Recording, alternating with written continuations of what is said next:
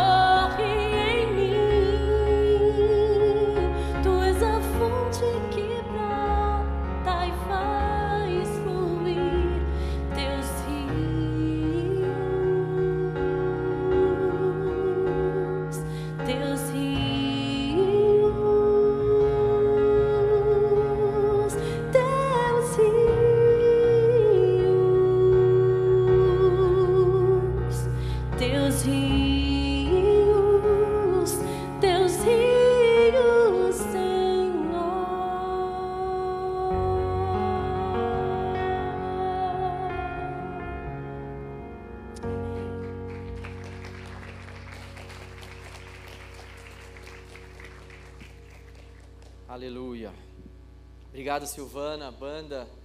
Obrigado de coração por vocês terem aceitado o nosso convite de prontidão. Vocês vão ter que voltar mais vezes, hein? Obrigado. Boa noite mais uma vez, galera.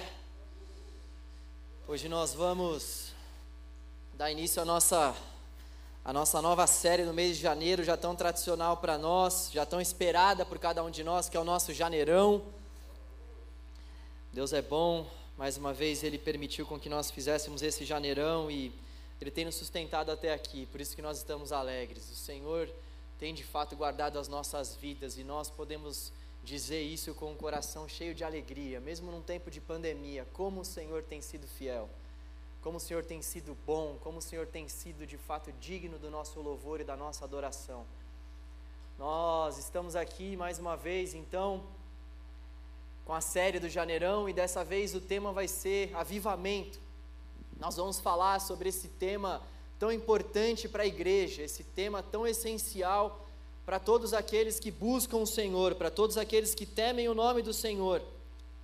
E eu gostaria eu gostaria de fazer Dois apontamentos em primeiro lugar. Antes de nós irmos para o texto propriamente dito, eu gostaria de falar sobre duas, duas principais coisas. Em primeiro lugar, o que é avivamento, e em segundo lugar, por que nós devemos buscar o avivamento. O que é avivamento então?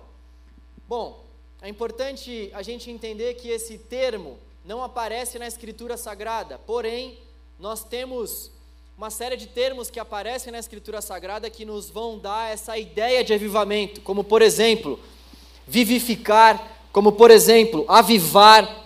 A gente pode ver esses temas espalhados pela palavra de Deus, sobretudo em Salmos 80, versículo 18, Salmo 119, versículos 25, 37, 40, 50.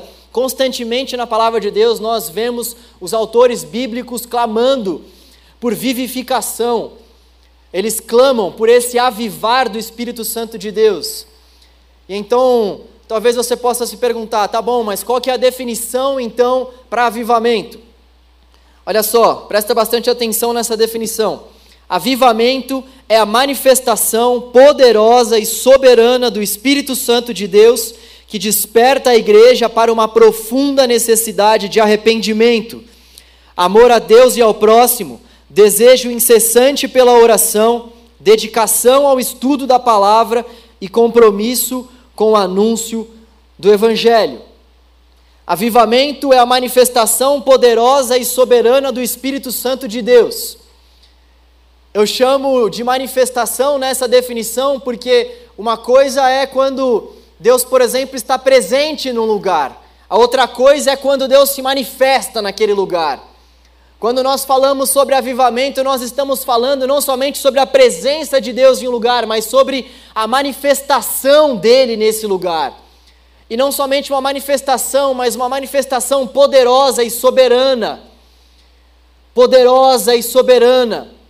Somente Deus pode fazer essa manifestação, Ele é soberano e poderoso para isso. E essa manifestação, ela acontece por parte do Espírito Santo de Deus.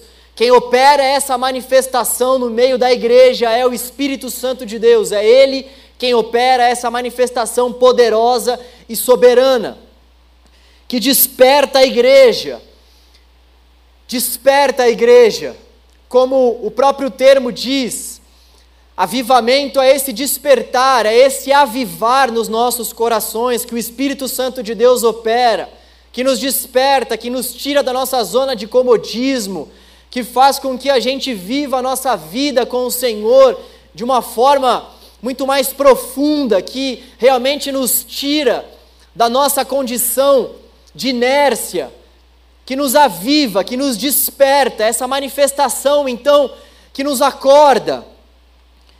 E a e há então um propósito do Espírito Santo de Deus para que essa manifestação aconteça, para que haja uma profunda necessidade de arrependimento.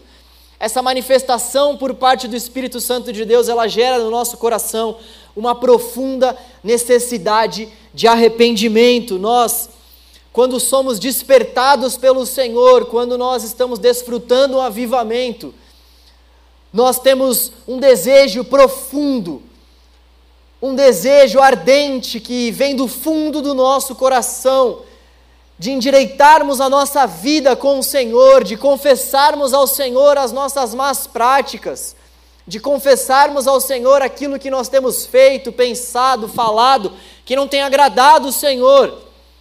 Então, esse despertar, essa manifestação do Espírito Santo de Deus, ela é marcada pela confissão de pecados, por uma profunda necessidade de nós nos consertarmos diante de Deus, uma vez que nós somos falhos, transgressores, pecadores e o nosso Deus é santo e poderoso.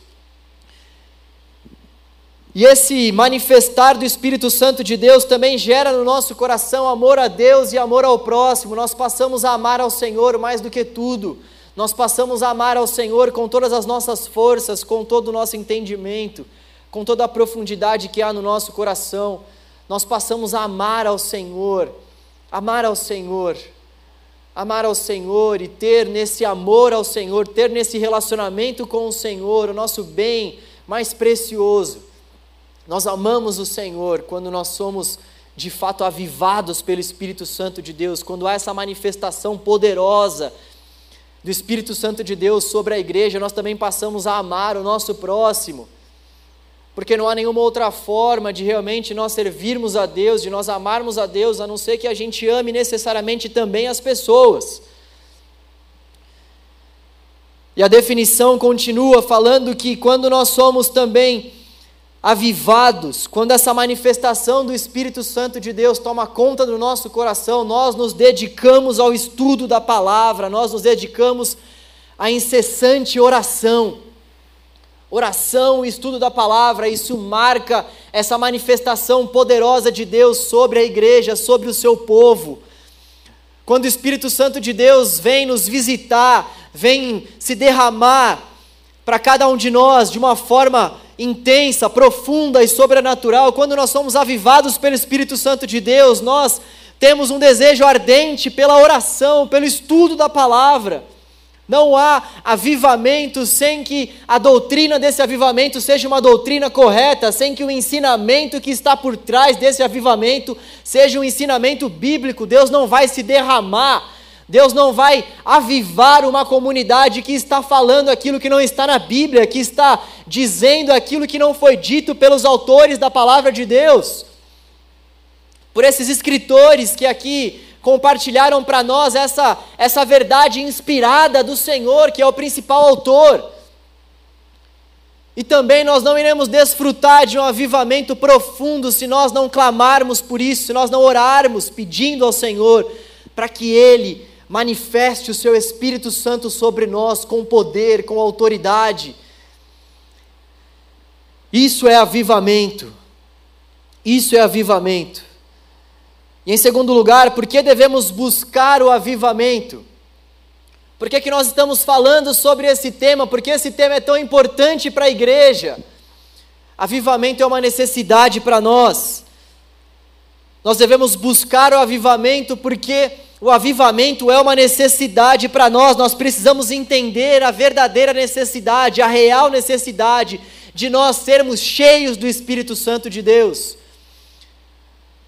Uma coisa é nós sermos habitação do Espírito Santo de Deus, uma coisa é nós recebermos o Espírito Santo de Deus quando nós somos levados a uma experiência de conversão com o Senhor, a outra coisa é quando nós somos avivados por esse Espírito quando esse Espírito se manifesta de forma sobrenatural e poderosa sobre a comunidade, a ponto de nos encher, a ponto de transformar o nosso interior por inteiro, nós precisamos desse enchimento, nós precisamos dessa manifestação de poder soberana do Espírito Santo de Deus sobre as nossas vidas, para que nós tenhamos mais amor para com a palavra, para que nós tenhamos mais amor a Deus e ao próximo, para que nós tenhamos mais amor também àqueles que estão vivendo as suas vidas sem o Evangelho. Compromisso com o anúncio do Evangelho, essa é uma outra marca da definição também do avivamento. Nós precisamos desse enchimento, nós precisamos que o Espírito Santo de Deus nos tome para si, nos encha de uma forma poderosa, avive os nossos corações.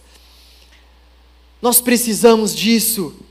Nós estamos tão acostumados com a nossa vida eclesiástica, nós estamos tão acostumados a vir para o culto e não discernir a voz de Deus, que para nós é extremamente normal a gente vir para o culto, não discernir a voz de Deus e sair daqui sem que o nosso coração seja transformado pelo Senhor. Nós estamos vivendo a nossa vida dentro da igreja de uma forma tão, tão pífia, de uma forma tão indigna perante o Senhor que nós vimos a esse lugar e o Senhor já não, já não fala mais com a gente por meio da palavra, e o Senhor já não se manifesta mais a nós por meio dos louvores que são cantados, e o nosso coração já não sai mais daqui de uma forma diferente, o nosso coração já não sai daqui mais amando e desejando mais estar com o Senhor e buscando o Senhor acima de tudo. É uma necessidade para nós, aqui, hoje, agora, nós buscarmos por essa manifestação viva, poderosa e soberana do Espírito Santo de Deus sobre cada um dos nossos corações, sobre a nossa comunidade, sobre a nossa igreja, para que isso inunde o nosso ser, para que isso inunde a nossa vida, para que nós não venhamos mais viver as nossas vidas com o Senhor da mesma forma. É urgente, é para ontem, desesperadamente nós precisamos buscar o derramamento poderoso do Espírito Santo de Deus sobre nós. É para ontem. E nós também devemos buscar um avivamento, porque o avivamento é uma realidade, é uma realidade de Deus para o seu povo. O avivamento é uma realidade de Deus para o seu povo, é algo que está, é algo que Deus disponibiliza para o seu povo, de acordo com a sua vontade, mas é algo que nós vemos ao longo da Escritura Sagrada e ao longo da história da igreja, que Deus faz com o seu povo. Foi assim no Antigo Testamento, quando Deus levantava profetas, reis, sacerdotes, para que o povo dele fosse avivado, para que o povo dele pudesse se restabelecer em sua aliança para com o Senhor. Nós vemos que foi assim também ao longo do Novo Testamento, sobretudo em Atos 2, quando o Espírito Santo de Deus foi derramado sobre a igreja de uma forma poderosa. Nós vemos isso ao longo da história, quando ao longo dos séculos Deus foi levantando homens, Deus foi levantando mulheres para que comunidades, para que povos, para que países fossem transformados, para que vidas fossem mudadas. Poderia destacar aqui tantos avivamentos ao longo da história, tantas coisas que o Senhor fez por meio do seu povo. Como, por exemplo, no século XVI, nós vemos Deus levantando pessoas para reformarem a igreja. Nós vemos Deus levantando homens, mulheres cheios do Espírito Santo de Deus, para que uma reforma pudesse acontecer na igreja, uma vez que a igreja estava andando por caminhos tortuosos, uma vez de que os líderes da igreja estavam vendendo perdão, estavam vendendo salvação, estavam se afastando do caminho da Escritura Sagrada, nós vemos Deus enchendo, nós vemos Deus derramando o seu Espírito sobre homens, sobre mulheres, para que eles pudessem mudar a sorte de uma nação, para que eles pudessem mudar a sorte de nações, para que o rumo do Evangelho fosse mudado. E nós estamos aqui hoje bebendo, desfrutando desse avivamento que Deus fez lá no século XVI por meio dos reformadores.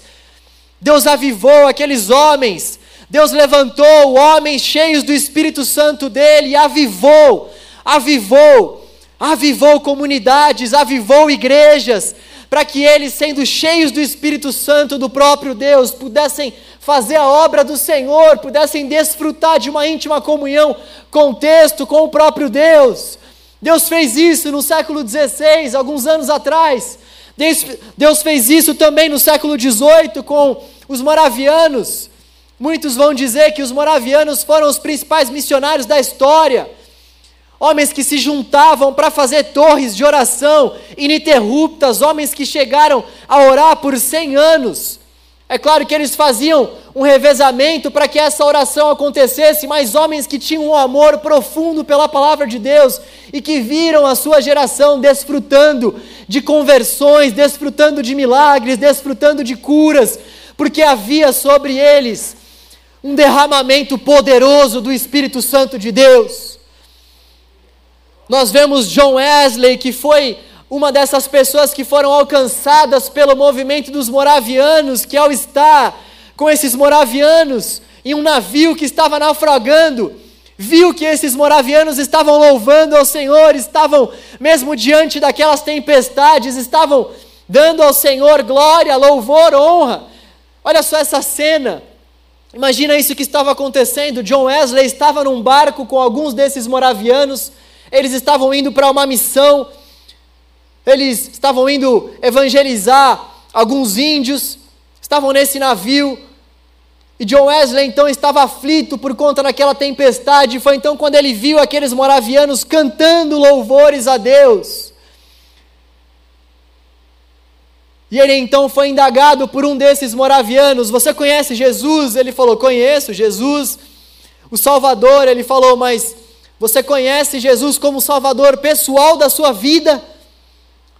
Porque uma coisa é nós conhecermos Jesus como Salvador, é nós falarmos, ah, Jesus é o Salvador da humanidade. A outra coisa é Ele ser o nosso Salvador pessoal. A outra coisa é nós nos relacionarmos com Jesus como se de fato Ele fosse o nosso Salvador pessoal. E foi isso o que indagaram para John Wesley, e ele então ficou aflito, ficou triste, porque ele não tinha uma resposta convicta para aquela pergunta. E depois então de algum tempo, John Wesley teve um novo encontro com esses moravianos quando ele estava estudando a carta que Martim Lutero, ou melhor, o comentário de Martim Lutero em relação aos romanos.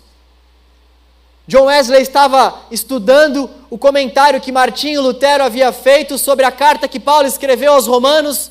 Ele estava, fe... ele estava fazendo esse estudo com os moravianos e então ele se deparou com a palavra do Senhor que feriu seu coração e que trouxe vida para o seu interior. Ele foi avivado pelo Senhor ali e ele então pregou o evangelho por toda a Inglaterra, revolucionando a pregação, revolucionando a forma como o evangelho era anunciado. Ele, cheio do Espírito Santo de Deus, ia até os lugares públicos e pregava o evangelho. Isso para aquela época era algo totalmente anormal. Uma pessoa naquela época, para ouvir o evangelho, tinha que ir para as paróquias, tinha que ir para as igrejas. Não havia esse tipo de pregação ao ar livre. E ele então, tomado pelo Espírito Santo de Deus, tomado por essa manifestação poderosa do Espírito Santo de Deus, ia e pregava o Evangelho, ia cavalgando, anunciando a palavra de Deus. Ele fazia questão também de fazer isso em muitas circunstâncias, às 5 horas da manhã, porque ele gostaria que os trabalhadores ouvissem o Evangelho antes de irem para os seus trabalhos. Tamanha manifestação poderosa e soberana do Espírito Santo de Deus que havia tomado conta do coração de John Wesley. E ele então, juntamente com seus amigos, com seu irmão, por meio do Espírito Santo de Deus, causou uma revolução na Inglaterra, causou uma reforma na igreja anglicana. John Wesley, século XVIII. Estamos falando do ano de 1703, lá por volta de 1791. Depois nós vemos também ao longo da história Jonathan Edwards, que também bebeu desse movimento moraviano, um norte-americano um norte-americano que era pastor de uma congregação local, que pregava sermões para essa congregação local e que em certa feita viu o Espírito Santo de Deus visitando poderosamente essa congregação local, enchendo aqueles membros com o Espírito Santo de Deus, enchendo aqueles membros com o poder de Deus, enchendo aquelas pessoas com a palavra viva do Senhor. E aquela congregação foi então tomada pelo Espírito Santo de Deus, aquela congregação viu a manifestação pura e soberana do Espírito Santo de Deus e desfrutaram de uma íntima comunhão com o Senhor. Aquelas pessoas, quando ouviram o Evangelho de Deus pregado por Jonathan Edwards, choravam, aquelas pessoas confessavam seus pecados, aquelas pessoas não conseguiam sequer sair da igreja em um sermão dele extremamente conhecido, pecadores nas mãos de um Deus irado, elas mal conseguiam sair da igreja. Tamanho temor de Deus que havia tomado conta dos corações de cada um daqueles ouvintes. aquelas pessoas, ou melhor, elas saíam da igreja. O que aconteceu foi que Jonathan Edwards pregou pela primeira vez esse sermão em sua congregação local e nada ali aconteceu. Depois ele pregou esse sermão em uma outra congregação, e quando ele pregou esse sermão em uma outra congregação, ele viu aqueles bancos ficando vazios, porque aquelas pessoas estavam indo se consertar com Deus. Dá para imaginar uma coisa dessa, o Evangelho sendo pregado, o Evangelho sendo pregado, o Espírito Santo de Deus operando de uma forma soberana e sobrenatural, o poder de Deus no meio da congregação, no meio das pessoas, e as pessoas então, elas estavam saindo da igreja porque elas queriam se consertar com o Senhor. Sem falar de William Carey, William Carey, gente, o meu inglês, olha só, só pela misericórdia, Carey, Avivamento da Irlanda do Norte em 1859, o avivamento que tomou conta do país de Gales em 1904. São tantos avivamentos, são tantas coisas que Deus fez ao longo da história. São tantos derramares do Espírito Santo de Deus sobre a igreja. Tanta manifestação poderosa de Deus na igreja, gerando uma profunda necessidade de arrependimento, amor a Deus e amor à palavra desejo pela oração, um apego pela Escritura e um compromisso com o anúncio do Evangelho. É isso que é avivamento. É isso que é avivamento. Que nós vamos ver hoje é como como foi o papel do Espírito Santo de Deus no derramar, no avivamento que aconteceu em Atos capítulo 2. Uma vez que nós já vimos então o que é avivamento e por que nós devemos buscar o avivamento, nós vamos para a palavra de Deus, nós vamos para o Evangelho de Jesus, nós vamos para essa boa notícia do Senhor e nós vamos identificar então como o Espírito Santo de Deus agiu durante o avivamento que aconteceu em Atos capítulo 2. Esse texto de Atos capítulo 2 foi um texto que nós já vimos aqui no ano passado no canal Jovem. Mas eu gostaria que nós olhássemos para esse texto hoje com outro viés. Eu gostaria que a gente olhasse para esse texto hoje, nós nos concentrássemos no papel do Espírito Santo de Deus sobre esse avivamento que aconteceu lá em Atos capítulo 2. Abra comigo a sua Bíblia em Atos capítulo 2. Atos capítulo 2 partir do versículo 1.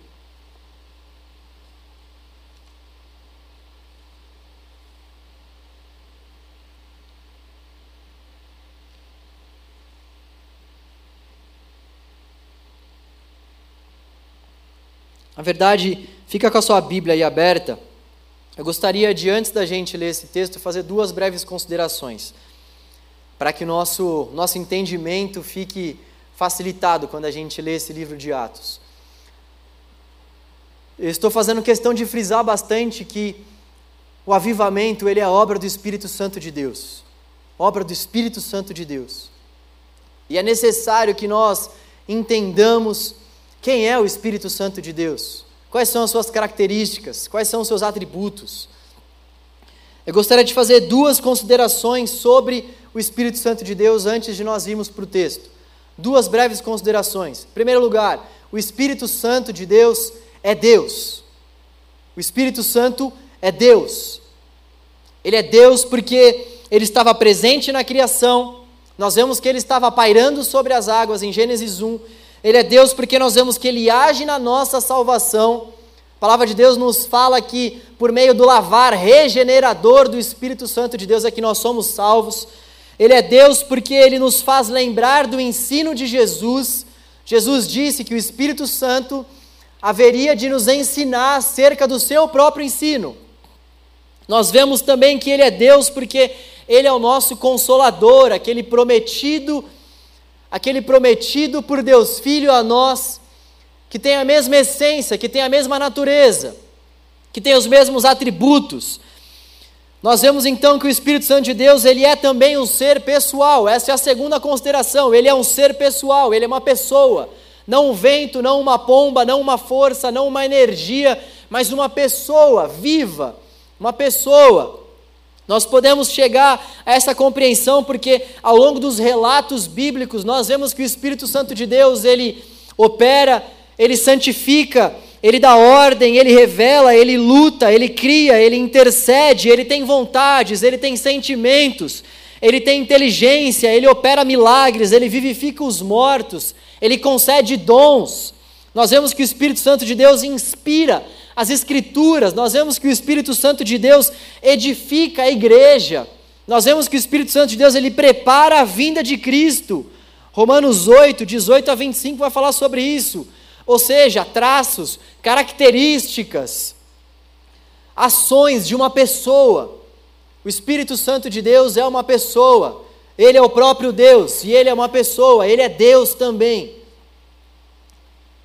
Com a mesma substância, com os mesmos atributos, com o mesmo poder, ele é Deus. Vamos para o texto então. Atos capítulo 2, versículo 1.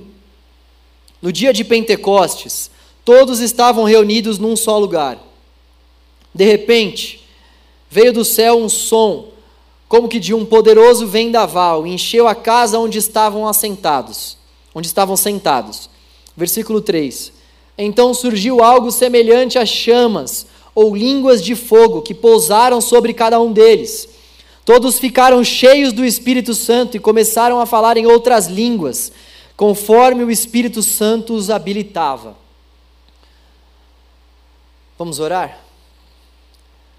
Senhor, nós estamos mais uma vez diante da Sua palavra, Deus, diante da poderosa palavra do Senhor, Pai, o nosso desejo nessa noite é que o Senhor avive os nossos corações, o nosso desejo nessa noite, Deus é que o Senhor derrame poderosamente sobre nós o teu Espírito, é que o Senhor manifeste de forma abundante, soberana, poderosa, Senhor, o teu Espírito Santo sobre nós, para que nós saiamos daqui, Pai, conscientes dos nossos pecados, para que nós saiamos daqui amando a tua palavra, amando o Senhor, amando o nosso próximo, amando o Senhor, a oração, para que nós saiamos daqui, Pai, com desejo ardente incessante, Pai, de compartilharmos a tua palavra. Ó Deus, manifesta o teu Espírito sobre nós e nos encha com o poderoso Espírito do Senhor, Deus. Encha-nos com o poderoso Espírito do Senhor, Deus, em nome de Jesus. Amém. O Espírito Santo estava habilitando os cristãos. O primeiro papel que nós vemos ao ler esse texto, o primeiro papel do Espírito Santo de Deus nesse derramar, nesse avivamento que houve em Atos 2, é que o Espírito Santo de Deus opera e conduz o avivamento. O Espírito Santo de Deus opera e conduz o avivamento. Foi assim em Atos capítulo 2. Nós vemos aqui que ele estava habilitando os cristãos. O Espírito Santo de Deus estava capacitando os cristãos, estava dando aqueles cristãos capacitação, para que eles então pudessem desfrutar daquela manifestação poderosa. É Ele quem estava operando aquela manifestação, é Ele quem estava conduzindo aquela manifestação. Nós vemos no capítulo 1 que o Espírito Santo já havia instruído os discípulos e ele havia também predito aquilo que Judas havia feito. É legal a gente olhar para isso porque o livro de Atos já começa nos dizendo que o Espírito Santo de Deus estava tomando as rédeas da igreja. O Espírito Santo de Deus estava, estava conduzindo a igreja desde o princípio, desde a fundação da igreja. Nós já vemos essa ação do Espírito Santo de Deus conduzindo o povo de Deus, conduzindo as manifestações que haveriam de acontecer sobre a igreja. E é por isso que todo e qualquer avivamento que acontecer, Todo e qualquer avivamento que já aconteceu é marcado, é marcado pela operação do Espírito Santo de Deus e pela condução do Espírito Santo de Deus. É Ele quem opera, é Ele quem controla, é Ele quem conduz, é Ele quem derrama poder de Deus para nós, é Ele quem derrama essa manifestação de Deus sobre o povo de Deus. E é importante também nós falarmos que é Ele quem faz, porque não é incomum nós encontrarmos manifestações produzidas por homens, como se os homens, como se os próprios seres humanos pudessem gerar, pudessem operar, pudessem criar avivamento. Nós vemos, por exemplo, teólogos como Charles Finney, que cria que o avivamento poderia ser produzido pela igreja. Se a igreja seguisse certos passos, a igreja então iria desfrutar de um avivamento. É como se fosse uma certeza, uma garantia, uma receita. Sigam esses passos aqui, que o Espírito Santo de Deus vai operar a manifestação do poder de Deus sobre vocês.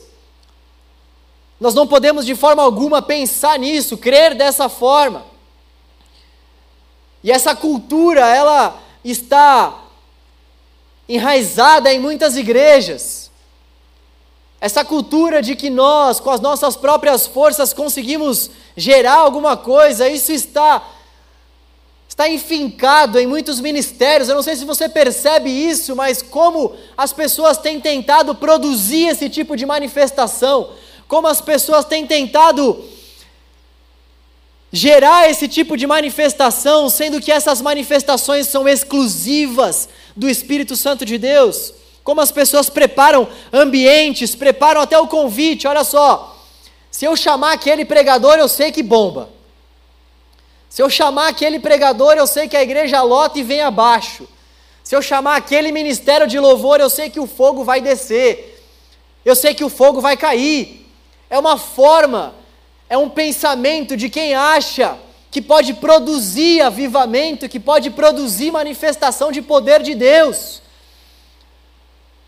Isso não está totalmente enraizado com a nossa cultura cristã. Quando nós vamos ouvir alguém, quando nós vamos seguir alguém, seja lá no Instagram, você não para para pensar em quantos seguidores aquela pessoa tem, associando associando o poder de Deus por meio daquela vida que tem mais seguidores do que a outra. Ah, esse cara aqui desfruta de um poder de Deus a mais. Esse cara aqui tem uma vida a mais de Deus ali dentro do coração dele, porque ele tem milhares de seguidores. Olha só o que esse cara pode produzir para a igreja, olha só quantas pessoas o seguem. Como se esse tipo de coisa que os homens podem produzir fossem de fato as coisas essenciais para que o derramar do Espírito Santo de Deus tomasse conta da igreja. O avivamento só acontece quando o Espírito Santo de Deus deseja operar, deseja operar a manifestação dele sobre a igreja. Ele é quem escolhe, ele é quem determina ele é quem age. Ele é quem age. É papel do Espírito Santo de Deus fazer isso. E é também muito importante nós sabermos disso, porque quando nós não não temos essa verdade no nosso coração, o que acaba acontecendo é que nós nos cansamos. Nós nos cansamos. Nós podemos ver na continuação dos versículos justamente isso. Leia comigo dos versículos 5 ao 13. Nós não somente nos cansamos, mas nós também associamos certas manifestações aos homens e não ao Espírito Santo de Deus. Quando nós não acreditamos que quem opera é o próprio Espírito Santo de Deus, ou nós nos cansamos, ou nós associamos essas manifestações aos homens. Versículo 5: Naquela época, judeus devotos de todas as nações viviam em Jerusalém. Quando ouviram o som das vozes, vieram correndo e ficaram espantados, pois cada um deles ouvia em seu próprio idioma. Muitos admirados exclamavam: Como isto é possível? Estes homens são todos galileus e, no entanto, cada um deles nos ouve falar em seu próprio idioma. Estão aqui partos, medos, elamitas, habitantes da Mesopotâmia, da Judéia, da Capadócia, do Ponto, da província da Ásia, da Frígia, da Panfilha, do Egito de regiões da Líbia próximas a Cirene, visitantes de Roma, tanto judeus como convertidos ao judaísmo, cretenses e árabes, e todos nós ouvimos essas pessoas falarem em nossa própria língua sobre as coisas maravilhosas que Deus fez. Versículo 12. Admirados e perplexos, perguntavam uns aos outros: Que significa isto? Outros, porém, zombavam e diziam: Eles estão bêbados. eles estão bêbados. Quando nós não acreditamos ao Espírito Santo de Deus, a operação do avivamento, nós acabamos acreditando aos homens. E quando nós acreditamos a operação do avivamento aos homens, o que nós vemos na atualidade acontecendo é que a gente acaba se cansando muitas vezes da igreja. Para para pensar aqui comigo. Sempre quando a gente fala sobre avivamento, ou melhor, em muitas vezes quando nós falamos sobre avivamento, esse é um tema que de certa forma tem causado uma saturação na nossa na nossa geração. Tem causado uma certa saturação justamente porque muitas pessoas têm tentado produzir esses avivamentos e ao produzirem esses avivamentos, nós muitas vezes já já não damos crédito para o que eles chamam de avivamento, porque essas pessoas chamam de avivamento. Isso vai nos cansando, porque quando a gente ouve falar sobre avivamento, a gente não quer nem saber, porque muitas vezes a gente já está saturado. Ou quando muitos de nós querem desfrutar desse avivamento, a gente acaba desfrutando de algo que é falso se não tiver de fato o Espírito Santo de Deus tomando conta. E o que muitas vezes também acontece é que, em diversas situações, nós estamos diante de um mover, de uma manifestação genuína do Senhor, e nós não abrimos o nosso coração para isso. Nós estamos diante da palavra de Deus sendo exposta, sendo anunciada. E essas experiências que muitas vezes nós temos com esses falsos avivamentos, com esses falsos movimentos que têm produzido avivamento, não podem fazer com que a gente deixe de acreditar que o avivamento existe, que o avivamento pode sim acontecer, que Deus pode sim fazer o que ele fez anteriormente com o povo dele. Nós precisamos acreditar que o derramamento do Espírito Santo de Deus continua vivo e operante para os nossos dias. É claro que o Espírito Santo de Deus não vai ser derramado da mesma forma como foi derramado aqui em Pentecoste. Nós tínhamos nações diferentes aqui, contextos diferentes aqui, locais diferentes aqui, mas a manifestação de poder do Espírito Santo de Deus, ela está disponível sim para nós, e nós não podemos deixar de acreditar nisso, nós não podemos associar a manifestação do Espírito Santo de Deus com a manifestação de homens. O Espírito Santo de Deus, é Ele quem opera o avivamento, é Ele quem controla, é Ele quem conduz. Isso é uma realidade para nós que nós precisamos acreditar, que nós precisamos crer, que nós precisamos buscar. Nós precisamos buscar por esse avivamento, pessoal. Nós precisamos buscar por essa manifestação do poder de Deus ainda que nós já tenhamos o Espírito Santo, que a palavra de Deus nos diz é que aqueles discípulos em João capítulo 20 haviam recebido o Espírito Santo de Deus. Eles já tinham o Espírito Santo de Deus dentro dos seus corações, mas o Espírito Santo de Deus estava preparando para eles um derramamento poderoso, um derramamento profundo. O que o Espírito Santo de Deus estava preparando para eles é um enchimento profundo e é o que o Espírito Santo de Deus tem preparado para nós, para a nossa geração, para a nossa igreja, para o canal jovem, para o nosso bairro. Nós precisamos buscar por esse profundo avivamento, por essa profunda experiência com o Senhor, a ponto de que a nossa vida seja mudada, a ponto de que conversões aconteçam para a glória de Deus, a ponto de que nosso amor, a palavra e a aliança sejam renovados o Espírito Santo de Deus, é Ele quem opera, é Ele quem deseja operar isso em nossos corações. E nós vemos também que o papel do Espírito Santo de Deus nesse derramar de Atos 2 foi transformar e quebrantar os corações. O Espírito Santo de Deus teve o papel nesse derramamento de transformar e de quebrantar os corações. Leia comigo Atos capítulo 2, versículo 36. Atos 2:36. Portanto, saibam com toda certeza, todos em Israel, que a este Jesus que vocês crucificaram, Deus fez Senhor e Cristo. As palavras partiram o coração dos que ouviam, e eles perguntaram a Pedro e aos outros apóstolos: Irmãos, o que devemos fazer?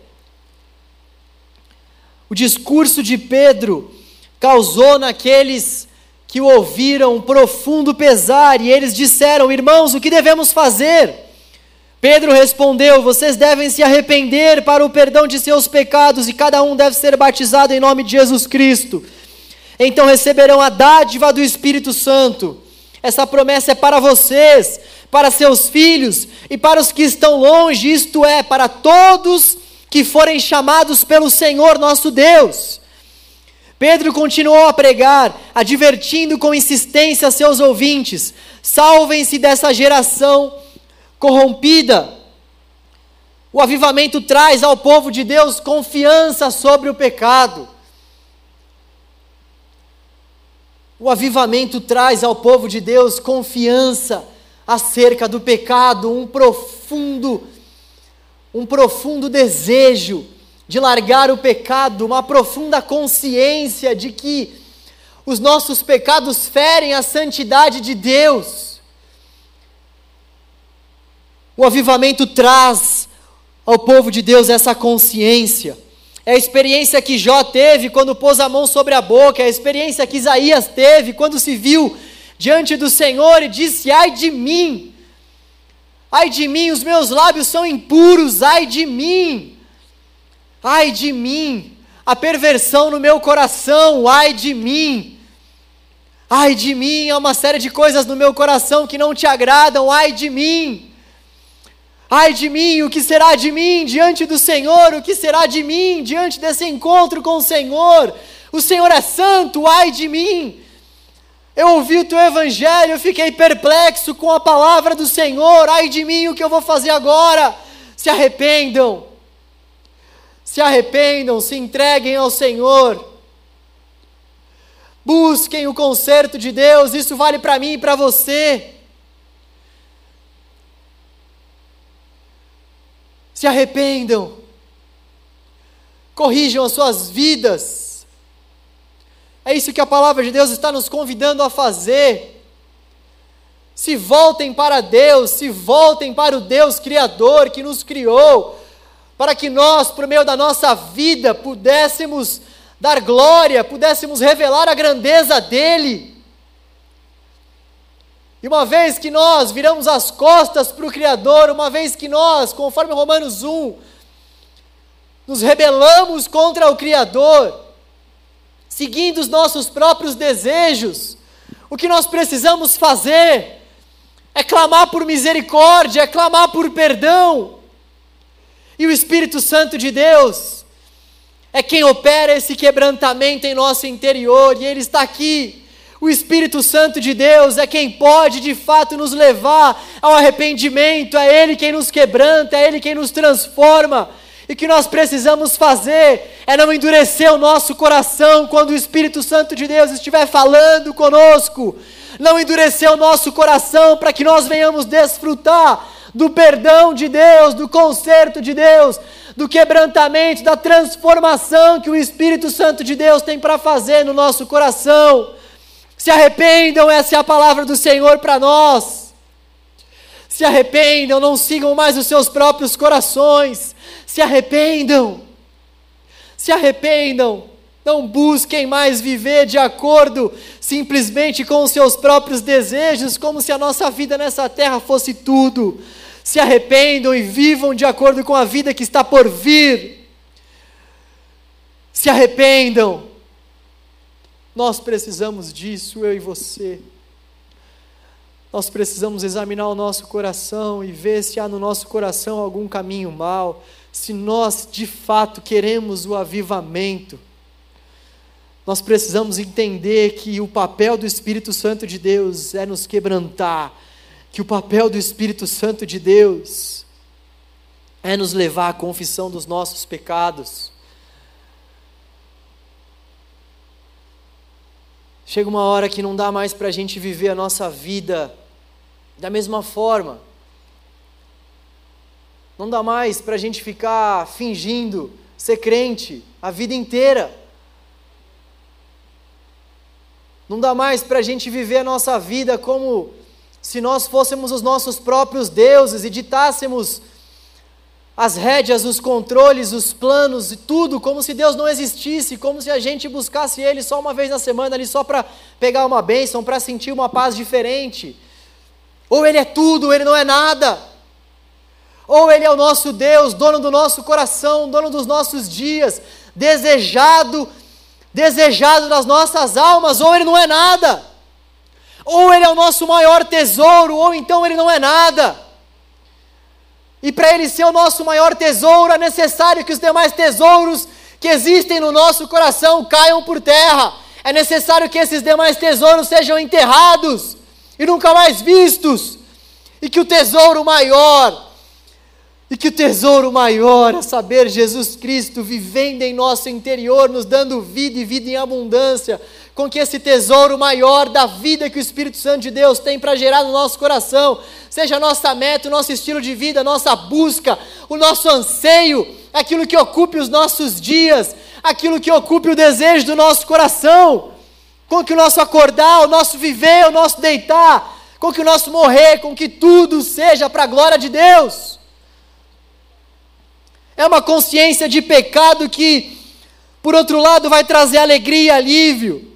Alegria porque nós nos sentimos abraçados pelo Espírito Santo de Deus. Alegria porque nós sabemos que o Espírito Santo de Deus confirma que quando nós depositamos a nossa fé em Jesus, somos feitos filhos de Deus. E alívio. Alívio porque nós paramos de procurar Alívio, porque quando o Espírito Santo de Deus vem com poder sobre o nosso coração, isso nos preenche de tal forma que nós paramos de procurar. Quantos de nós aqui não têm procurado paz, refrigério, descanso em outras coisas? Quantos de nós aqui não têm vivido as suas vidas procurando encontrar esse tipo de refrigério, de gozo, de paz em relacionamentos humanos, em conquistas humanas? Sendo que, na verdade, essa paz e esse refrigério e esse alívio só podem vir até o nosso coração se de fato nós dependermos do Senhor e se Ele, se Ele, por meio do Espírito Santo de Deus, nos trouxer vida. Se Ele, por meio do Espírito Santo de Deus, nos encher, nos der poder. É somente Ele, é Ele quem pode aliviar as nossas almas abatidas é Ele quem pode trazer esse propósito, essas realizações que nós temos procurado tanto. É Ele que pode preencher na medida certa o vazio que há no nosso coração. Ele é o nosso Criador. Terceiro lugar que nós vemos nesse texto é que o papel do Espírito Santo de Deus é dar poder aos crentes. O papel do Espírito Santo de Deus é dar poder aos crentes nós vemos que isso já estava acontecendo desde Atos capítulo 1, versículo 8.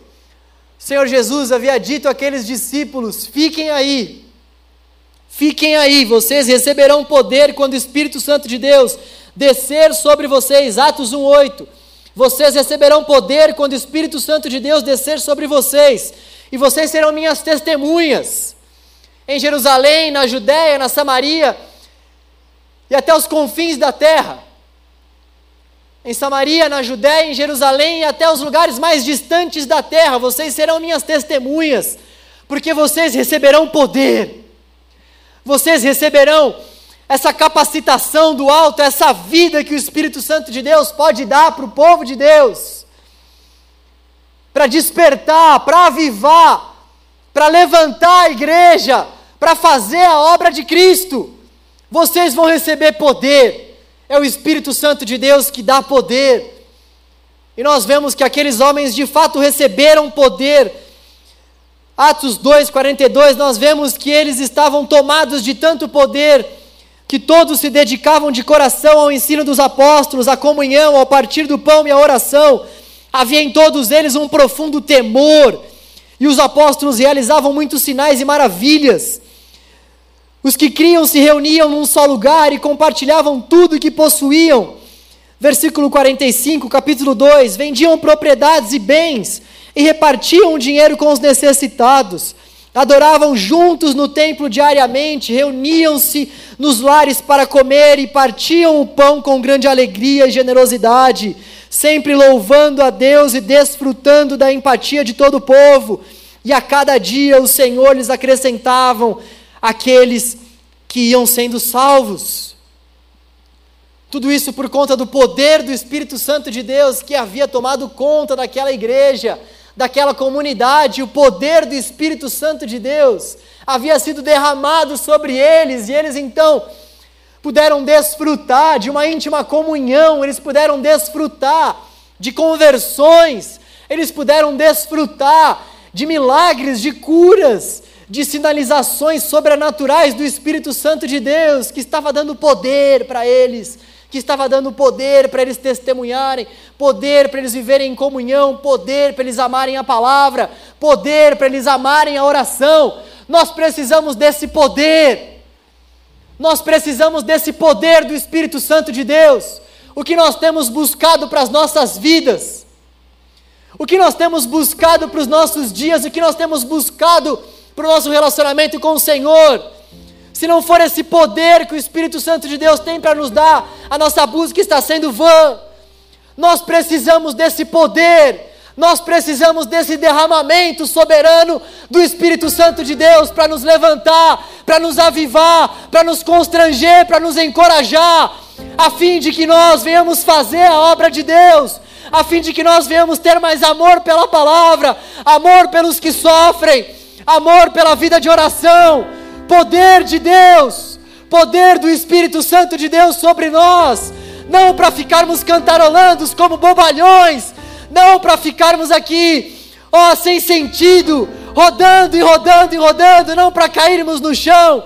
Se isso acontecer por meio da ação do Senhor, que assim seja, mas não por meio da produção dos homens, mas acima de tudo, poder para vivermos o Evangelho, poder para vivermos as tentações, poder para superarmos as lutas, as crises, as adversidades, poder para perseverarmos, poder, poder para não abandonarmos a fé, poder, poder para não apostatarmos da fé, poder, poder, poder do Senhor, poder do Senhor sobre nós, poder do Espírito Santo de Deus sobre nós. Nós precisamos desse avivamento. Isso pode acontecer na nossa geração. Você crê nisso? Eu creio do fundo do meu coração. Que o Espírito Santo de Deus pode ser derramado e nós podemos viver no Brasil algo que nós jamais vivemos. Nós podemos viver no Brasil algo que nós jamais vivemos. Então, somente se nós confiarmos no poder do Espírito Santo de Deus, então, somente se nós confiarmos na soberania, da vontade do Espírito Santo de Deus.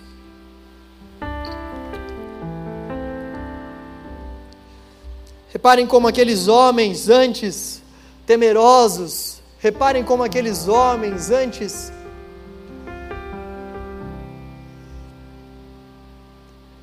extremamente infrutíferos, a partir do momento em que foram cheios do poder de Deus, pregaram a palavra, anunciaram as grandezas de Deus, viveram para Jesus mesmo diante da morte, porque eles estavam cheios do poder do Espírito Santo de Deus. Gostaria de fazer algumas considerações finais. Em primeiro lugar, assim como eu disse no começo, nós necessitamos do Espírito Santo de Deus. Nós necessitamos desse derramar do Espírito Santo de Deus sobre as nossas vidas que nós precisamos não está não está debaixo da construção de nenhum homem. O que nós precisamos é buscar o enchimento do Espírito Santo de Deus e essa manifestação poderosa do Espírito Santo de Deus sobre a nossa vida. Quanto tempo do seu dia você dedica por essa busca? Quanto tempo do meu dia será que eu tenho dedicado por essa busca incessante para que o Espírito Santo de Deus me encha? Será que isso tem de fato ocupado as nossas orações? Será que nós temos pedido isso para o Senhor? Será que nos nossos pedidos, será que diante das coisas que nós temos colocado para Deus, nós temos pedido para que Ele nos encha, para que Ele derrame sobre nós poderosamente o Seu Espírito. Nós necessitamos do Espírito de Deus, nós necessitamos desse poder sobre as nossas vidas. A outra consideração é que a igreja só vai experimentar um avivamento quando tiver sede de Deus.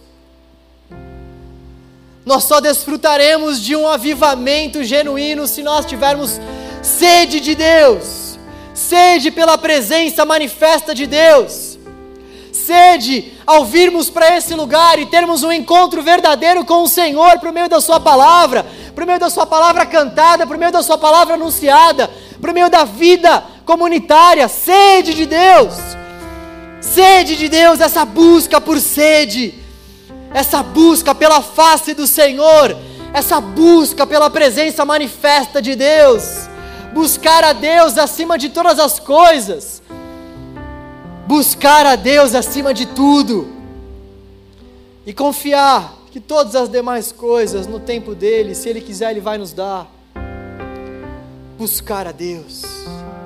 Ter sede pela busca a Deus, desejar estar com o Senhor, desejar aquele momento do nosso dia onde nós colocaremos aquela música e nós entoaremos cânticos ao Senhor, desejar aquele momento do nosso dia onde nós respiraremos fundo, leremos a palavra do Senhor e teremos a certeza de que o Senhor está falando com a gente por meio da Sua palavra.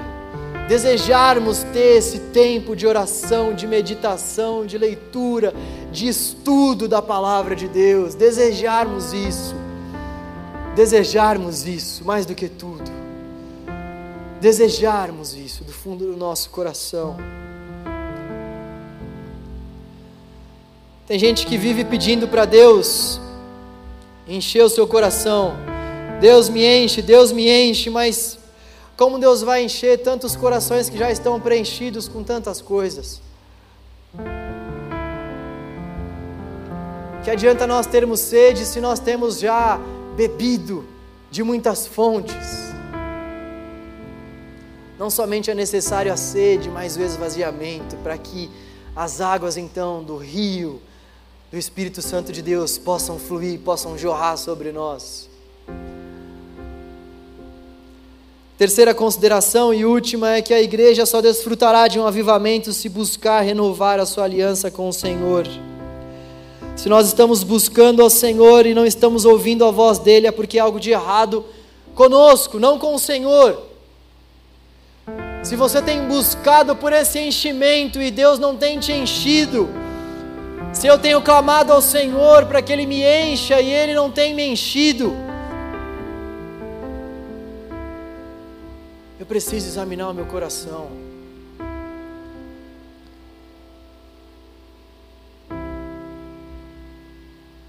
Eu preciso examinar o meu coração.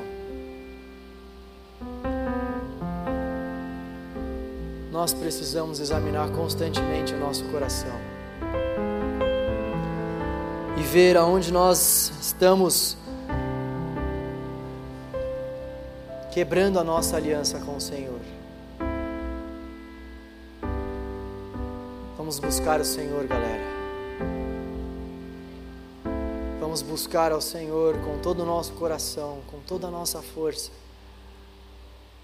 com toda a profundidade que há no nosso ser.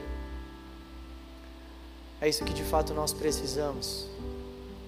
Que nós vemos ao longo dos relatos dos avivamentos na história, é que aquelas pessoas, elas sempre se consertavam diante de Deus, para que então, no tempo do Senhor, o Espírito Santo de Deus fosse derramado de forma sobrenatural.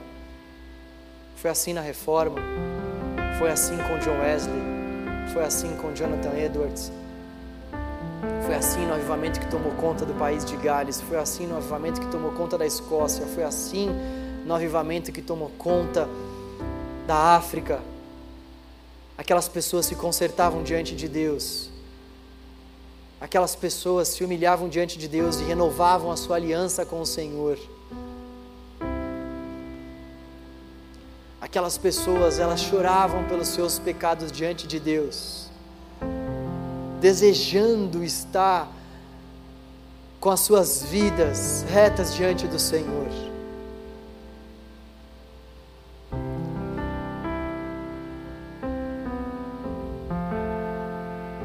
Estar com a vida reta não quer dizer que nós não iremos mais pecar, mas quer dizer que nós iremos tratar o pecado de uma forma totalmente diferente. Nós teremos consciência do pecado, nós teremos consciência que isso fere ao Senhor. Nós iremos confessar isso diante de Deus, certo de que Ele nos perdoará e certo de que é o melhor a fazer. Certo de que se confessarmos os nossos pecados, Ele é fiel e justo para nos limpar das nossas transgressões e nos perdoar dos nossos pecados nos encher do seu Espírito. A W. Tozer, um teólogo muito conhecido, fez uma oração. Eu queria que você prestasse bastante atenção na oração dele. Ele orou assim: Pai, desejo conhecer-te, mas meu coração covarde teme desistir de seus brinquedos. Não posso desfazer-me dele sem sangrar por dentro, e não procuro esconder de ti o terror dessa separação. Venho tremendo, mas venho. Por favor, tira do meu coração todas aquelas coisas que eu estou amando há tanto tempo e que se têm tornado parte integrante deste viver para mim mesmo, a fim de que tu possas entrar e habitar no meu coração sem qualquer rival sem qualquer brinquedo, sem qualquer ídolo, sem qualquer outro amor. Então tornarás glorioso o descanso dos teus pés. Meu coração não terá mais necessidade da luz do sol, da luz desses brinquedos, porquanto tu mesmo serás o sol iluminador, e ali não haverá noite. Em nome de Jesus. Amém. Que Deus possa tirar esses brinquedos do nosso coração. Que Deus possa limpar as nossas vidas.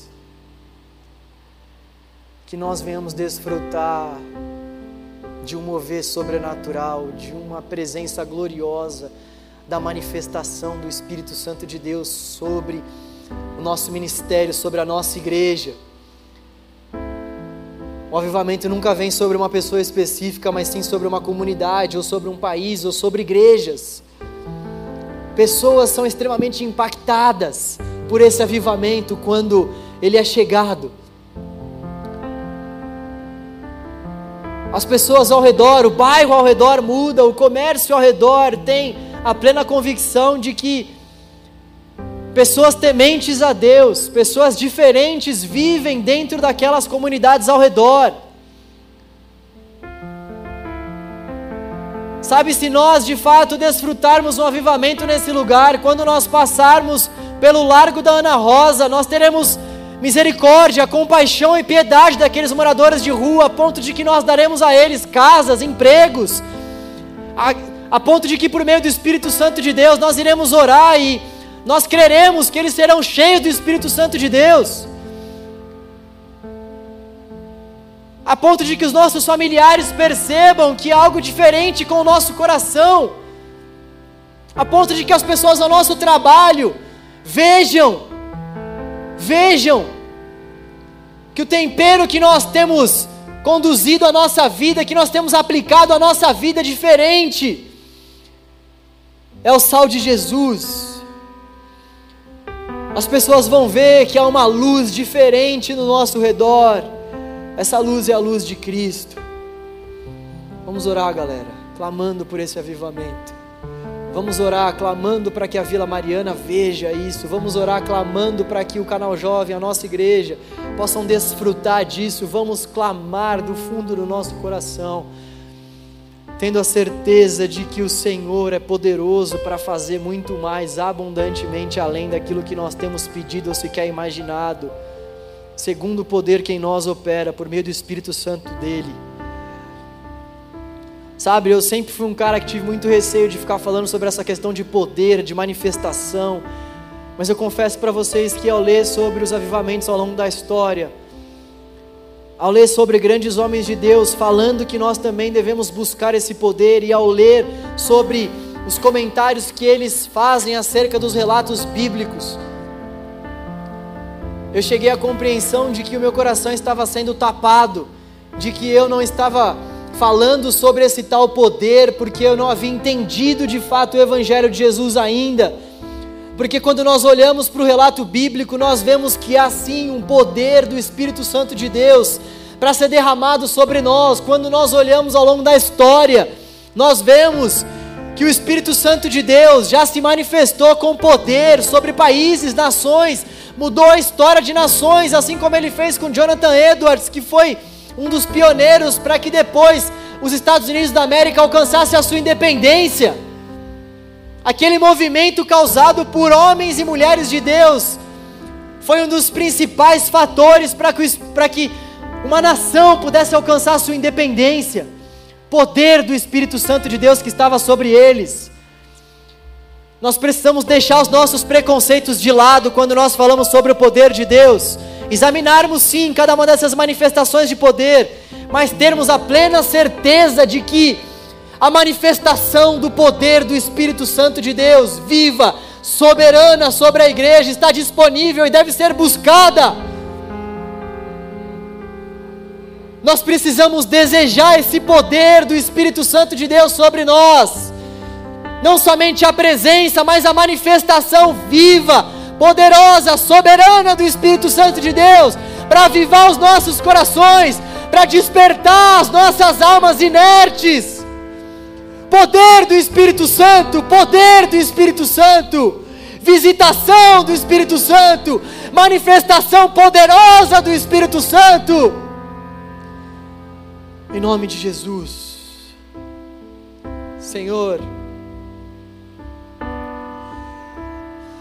Oh Senhor.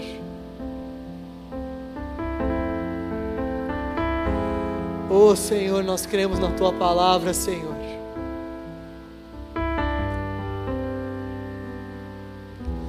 Nós cremos nas tuas promessas, Pai.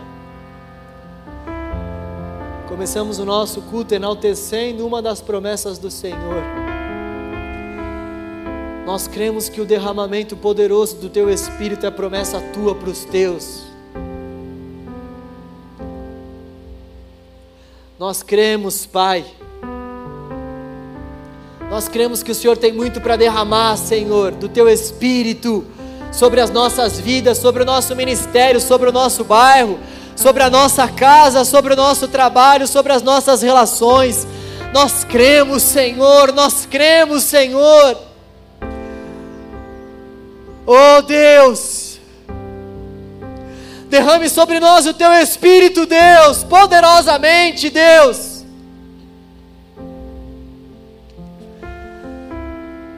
Inunda o nosso ser, Pai, com a presença gloriosa do teu Espírito, Senhor. Para que nós não venhamos viver mais para nós mesmos, mas para que venhamos viver tão somente para o Senhor, Deus. Derrame poderosamente sobre nós o teu espírito. Nós queremos consagrar tudo que há em nós ao Senhor. Queremos entregar tudo que pertence a nós ao Senhor, porque na verdade tudo nos foi dado pelo Senhor. Quer comamos, quer bebamos, quer façamos qualquer outra coisa, tudo nós queremos fazer para a glória do Senhor. Oh Deus, olhe para nós, Pai. Olhe para os nossos corações sedentos, quebrantados, contritos, arrependidos pelos nossos pecados. E nos sare, Deus. E nos sare, Senhor. E nos limpe, Senhor. E mude a nossa vida, mude a nossa mente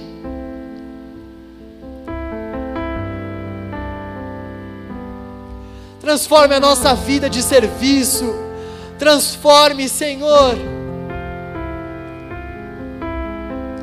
transforme o nosso coração, Deus, a ponto de que nós venhamos amar a Tua palavra, a ponto de que nós venhamos ter uma vida incessante de oração, a ponto de que nós tenhamos compromisso com o anúncio do teu evangelho, Deus.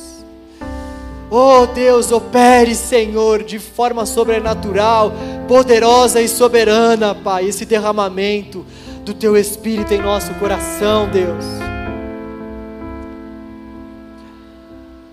Faça isso em nome de Jesus, Pai. Aleluia. Aleluia. Que assim seja para a glória de Deus. Sábado que vem nós vamos dar continuidade a essa série sobre avivamento. Nós vamos falar sobre a importância da oração, a importância na vida e no secreto. O Cris vai trazer uma profundidade maior para esse tema no próximo sábado. Depois, nós vamos ver a importância da vida em comunidade. Como eu falei, o avivamento não acontece sobre a vida de um único indivíduo, mas sim em uma comunidade. E por fim, nós vamos ver que uma das principais marcas do avivamento é esse nosso amor, esse nosso compromisso com o anúncio do Evangelho, esse amor por aquelas vidas que ainda não conhecem o Senhor e que tanto precisam conhecer. Gostaria do fundo do meu coração que nós nos engajássemos não somente nesse mês, mas ao longo do ano, e não somente ao longo do ano, mas por toda a nossa vida. Vamos levar a nossa vida com o Senhor a sério. Vamos vir para esse lugar com o nosso coração disposto a cultuar o Senhor. Não disposto a cobrar líder, cobrar pastor, cobrar discipulador, mas disposto a termos a nossa experiência pessoal com o Senhor. Tudo isso que foi dito aqui é para mim e é para você. Independentemente do seu cargo, da sua posição, Deus não trabalha com cargos ou com posições, mas sim com corações quebrantados e contritos. Venha para esse lugar com o coração quebrantado, com o coração contrito. E vamos então desfrutar do que o Senhor vai fazer em nosso meio quando nós, com esses corações quebrantados, arrependidos, nos juntarmos para louvá-lo e para adorá-lo, para ler a palavra dele, para expor a palavra dele. Eu não sei o que Deus vai fazer, mas eu creio que se nós consertarmos as nossas vidas diante do Senhor, nós iremos desfrutar de mover profundo do Senhor nesse lugar. É isso que nós vemos acontecendo ao longo do relato da palavra de Deus. E é isso do fundo do meu coração que eu desejo que aconteça com a gente, canal jovem. Você está comigo nessa? Vocês estão comigo nessa? Vamos desejar esse derramamento profundo do Espírito Santo de Deus sobre nós. Vá buscando ao Senhor ao longo da sua semana, para que no próximo sábado você possa vir para cá, queimando de amor pelo Senhor e pela palavra do Senhor. Os nossos cultos amanhã vão acontecer normalmente, às 8, às 10 e meia, às 17, às 19 h 30 Venha, se você puder, cultua o Senhor mais uma vez, aqui dentro da nossa comunidade. E. Estou esquecendo de algum recado? Agora eu sempre pergunto, né? Eu sempre esqueço de algum. E que Deus possa abençoar a sua semana. Sua semana seja uma semana iluminada pelo Espírito Santo de Deus. Você possa ser abastecido pelo Espírito Santo de Deus em cada uma das suas ações. Você que nos acompanha pela internet, obrigado. Espero que vocês possam estar aqui conosco o quanto antes possível. Se não for possível, continuem nos acompanhando por aí. E para vocês que estão aqui, aquele abraço, que Deus os abençoe. Nós vamos sair de forma ordenada a partir dos últimos bancos e assim sucessivamente. Obrigado mais uma vez a todos vocês que estiveram aqui. Obrigado mais uma vez, Silvana e banda. Obrigado. Deus abençoe vocês grandemente. E é isso aí, galera. Valeu, valeu.